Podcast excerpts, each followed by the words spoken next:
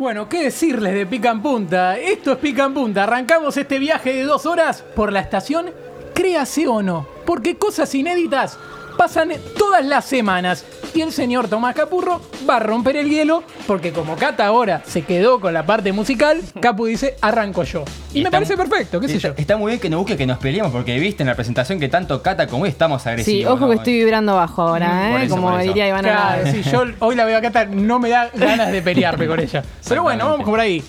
Bueno, como les decía en la presentación también, mi curiosidad tiene que ver con una minoría de la que me gusta denigrar. ¿De quién hablo? Esos que pensás que son buenos, pero en realidad son todos malos. Sí, los pelados, Agustín. Uh, arrancaste livianito. Mirá que mi viejo es pelado y es una gran persona. ¿eh? No, pero es un gran tipo, hay excepciones siempre en todo, en todo, tranquilo. Está bien, quiero, está lo quiero. Pero bueno, ¿por qué hablar de los pelados? Bueno, se hizo eh, una encuesta en la Premier League a través de busbingo.com para averiguar qué hinchada, qué club tiene más hinchas pelados. La encuesta que le gusta a la gente. La gente necesita estos datos. Son cosas importantes. Nosotros por eso las traemos. A ver, vos estás un viernes y decís, entre las restricciones que va a hablar Alberto, ¿qué querés escuchar? ¿Y qué club de la Premier League tiene más hinchas pelados? Eso es- me parece que es más importante. Exactamente, y lo que sorprende son los porcentajes, porque en el primer lugar, ¿quién está? El Newcastle. Está bien, un club que pedía el descenso regularmente, es normal que se quede pelado. quedas sin Bueno, pelo, sí. El 49% de los hinchas se quedaron sin pelo. O sea, uno de dos hinchas, vos ves la tribuna y de 50.000, 25.000 son pelados. Bueno, Es claro, así. según la encuesta. O sea, es una según la estadística de estrés, básicamente. Sí, sí. Es un montonazo, Es un montón. pelados. Es Ahora, un montonazo. Lo que después sorprende es, bueno, dijimos porque pelea el descenso, pero tenemos un top 5 de los demás clubes que también eh, tienen muchos hinchas pelados. Y segundo está el Liverpool. Tercero el Chelsea. Cuarto el Tottenham. Quinto el Everton. Es decir, se quedan pelados, no sé, porque son ingleses, no, no hay otro Me motivo. gusta, me gusta el- esto de, de impulsar para hacer gorras, por lo menos para la gente de. Newcastle. Porque claro, Oh, sí. si cada, cada, o sea, cada dos va a haber un pelado. me Gorras y, protector solar, no nos olvidemos. Y, y me parece que eh, algo que me comentaba fuera del aire, Capu, es que, o sea, el índice de pelados hincha de Newcastle supera el índice de pelados en toda la Premier League. o sea, sí, sí. porque el porcentaje es más grande. O sea, te das cuenta que Newcastle tiene que hacer algo serio. Capaz es un requisito ser pelado y ser hincha del. Newcastle. ¿Qué club de fútbol argentino tendría más hinchas pelados? Gimnasia. San Lorenzo, sin duda. Gimnasia Coincido, también, coincido yo, con Juli. yo iría por Huracán porque el índice de edad de Huracán es más ¿Sabe que alto sí? y probablemente haya más pelado. Pero bueno, no nos vamos a meter en eso. Ahora, si queremos hacer la encuesta, la podemos bancar Sí. y cuando estén los datos, nosotros lo vamos a reproducir, pero laburar no. Bueno, eh, pasamos ahora al señor Mauro Chariano. A ver, ¿qué curiosidad traemos hoy? Esto es algo increíble que pasó en China. El dueño de un club chino obligó al DT a poner a su hijo. Se trata del club Sibokuju, un, club de la segunda división de China que hace poco recibió el respaldo económico de He Jihua, un joven multimillonario de 35 años que ahora es mayorista mayoritario de la entidad y que ahora es noticia por varias situaciones insólitas. Este fin de semana, el dueño del club obligó al entrenador del primer equipo, Honji Juan, a poner a su hijo en el último partido. El heredero del empresario saltó a la cancha con la camiseta número 7 en la espalda y se hizo cargo de todas las pelotas paradas que tuvieron a favor.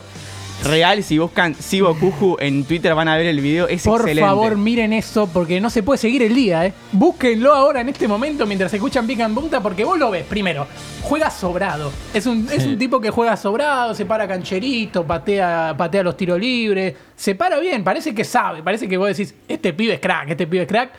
Pero, claramente, y digamos, no me quiero meter con el cuerpo de las personas, pero no está en un peso ideal de un jugador de fútbol. Entonces, en eso me parece que le, le- le suma algo más. Ya para que el dueño del club tenga que obligar al DT a ponerlo, algo no está bien, Claro. claramente. Bueno, hay que aclarar que Sibo Kuju no atraviesa el mejor momento, sumó otra derrota en las cinco fechas que lleva disputadas y solamente tiene un punto. Bueno, esto queda Explica demostrado, un ¿no? poco, Me explica un poco, sí. Hizo dos goles y recibió 10 en lo que va del torneo. Eh, iba a decir claramente, pero me sentía mal. Ninguno fueron del hijo del dueño. Esta situación con el hijo del inversionista no es la primera que llama la atención desde la llegada del millonario al equipo chino. Una de las condiciones que puso He Jihuan al comprar el club fue que se incluyeran su nombre en la primera lista del plantel. Aunque rara vez participa de los partidos, es el dueño de la casaca número 10 y debutó el pasado grande. 4 de mayo cuando ingresó 7 minutos en la, un- en la única igualdad cosechada hasta el momento, que fue ante Chihuan Hyunyu, equipo propiedad del Grupo City Football Group, eh, poseedores también de Manchester City. Qué grande, qué grande. Pero se lleva bien con los compañeros, eso sí. Eso Eso es me gusta, me gusta que se lleve bien. Bueno, igual te tenés que hacer amigo del hijo del dueño. Sí, no no. sea Dolou. No Claro, pero bueno, los- claro, los no. jugadores. Pero bueno, está bien. Me parece excelente. Busquen el video si no lo vieron porque me parece que no se puede seguir el día. Bueno, señor Julián, a ver, vamos con usted. Yo le voy a contar. Esta curiosidad se titula Por una letra. Se llama Leo Meso. Tiene 10 años, nació en Kenia y fichó para el Arsenal de Inglaterra. Esto, es jo- esto no es joda, Esto no lo es invitó joda. el Molerovi. No, no, no. no. Leo Meso, falta Andrés. El Arsenal inglés incorporó a sus divisiones formativas a un niño keniata de 10 años llamado Leo Meso. Y sí, es como Leo Messi, pero con no. Leo Meso. Qué grande. Nació en Siaya, una ciudad de 33.000 habitantes ubicada en el oeste de Kenia, muy cerca de la frontera con Uganda y a 320 kilómetros de la capital Nairobi, como la de la Casa de Papel. Claro. El pequeño Leo reside junto a su familia en Essex y en las afueras de Londres, y antes de llegar a Arsenal se desempeñó como delantero en las divisiones formativas del West Ham. Leo fue fotografiado en las oficinas con una camiseta con su apellido y el número 9 estampados en la espalda, junto al ex defensor del seleccionado alemán Per Mertesacker, quien jugó cinco temporadas en el Arsenal y actualmente se desempeña como gerente de la academia del club. ¿Sabés a qué me hace acordar esto? Alberto Messi, el hermano inhábil, inhábil de Lionel, de los videos de Préstico. sí, Me vas a acordar a El hermano él. inhábil de Lionel. Pero aparte está bueno porque está la foto, ¿sí? Para que búsquenlo en las redes sociales, chequéenlo, que esto existe. Está la camiseta. Me parece, no me acuerdo la foto, pero me parece que eran 9 mesos. O sea, no le dieron la 10. O sea, todo Claro, para que esté todo a uno. Sí. Todo a uno. Todo. Me parece bárbaro. Meso comenzará a entrenarse en los próximos días en las instalaciones de Hale End, el centro de desarrollo juvenil en el que trabajan niños, niñas y adolescentes de entre 9 y 16 años. Tiene un gran nombre y lo seguiremos de cerca a partir de ahora. Hay mucha expectativa por él. Bueno, lo vamos a seguir porque de hecho nos va a dar de comer a pica en punta durante mucho. Hizo un gol Leo Meso y bueno, vamos a estar hablando de cada cosa que tenga que ver con él. Así que vamos a aprovecharlo como lo va a hacer el Arsenal marketineramente. Bueno, a la izquierda aparece Catalina Carpena y sé que está en un, en un tono más eufórico hoy. Quiero saber si con la curiosidad va a pasar lo mismo. No, bueno, es más tranqui hablando de Leo Meso, vamos a Leo Messi. Eh, Y hablando de Leo Messi, vamos a su club, el Barcelona. Bueno, el Barcelona presentó su nuevo espacio culinario. Dos platos llevan el nombre de, por supuesto, Messi.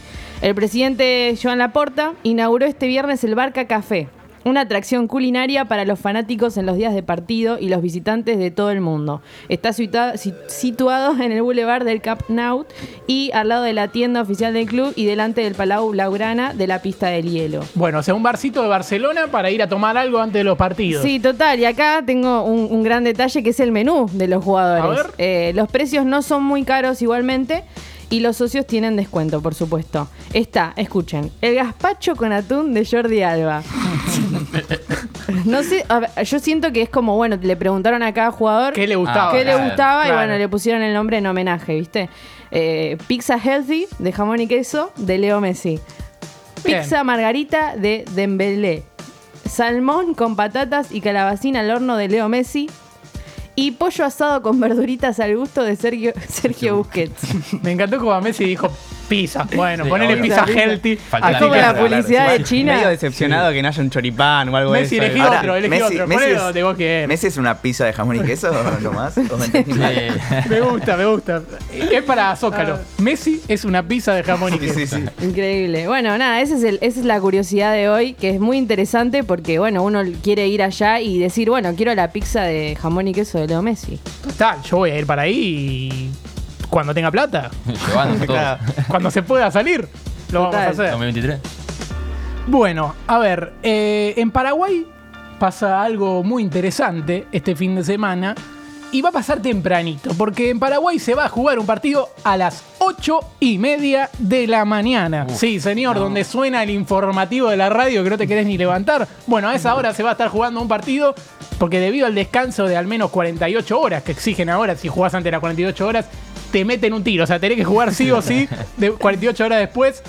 Bueno, Cerro Porteño y 12 de octubre se enfrentarán el domingo a las 8 y media de la mañana porque ambos equipos tienen competencia internacional entre semana y necesitan, aunque sea dos días sin acción, para recuperar fuerzas. Ahora, a mí me mata ya tener que despertarme a verla a esa hora. Imagínate el jugador que tiene que concentrar o tiene que estar por lo menos dos horas antes de Claro, tenés que levantar a las 6 y decir, "¿Cuál- ¿pero por qué voy a Es jugar este día. partido? Encima, eh, a ver, eh, Cerro jugó el miércoles con Mineiro a las 9 de la noche, perdió 1 a 0. Después eh, vuelve a jugar el martes 25 a las 21.30 contra América de Cali. 12 de octubre jugó en la Sudamericana con San Lorenzo, ayer a las 7 y cuarto perdió 2 a 0. Y el miércoles juega a las 21.30 contra Rosario Central en territorio argentino. Los dirigentes resolvieron que para que les dé justo la cuenta, este partido de la fecha 17 se juega a las 8 y media. ¿Por qué? Porque tan solo va a haber una diferencia de 30 minutos entre el descanso de un equipo y el de otro. O sea que si las cuentas le daba a las 4 de la mañana, jugaban a las 4. Sí, obvio. Yo creo que más o menos era así, porque Cerro Porteño tendría poco más de 59 horas de recuperación de cara al encuentro del martes. Y 12 de octubre llegaría con 59 horas y media, ahí está la Ah. diferencia de 30 minutos, de descanso entre el encuentro por Liga del Domingo. ¿Se levantarán los hinchas un domingo a las 8 y media de la mañana? Bueno, después de 16 fechas, Cerro va tercero y 12 de octubre octavo. O sea que tampoco que Eh. están en un, que es un partidazo Claro. para ver. Pero bueno, las cosas, Si la cama está muy cómoda y calentita, ¿para qué? las cosas son así.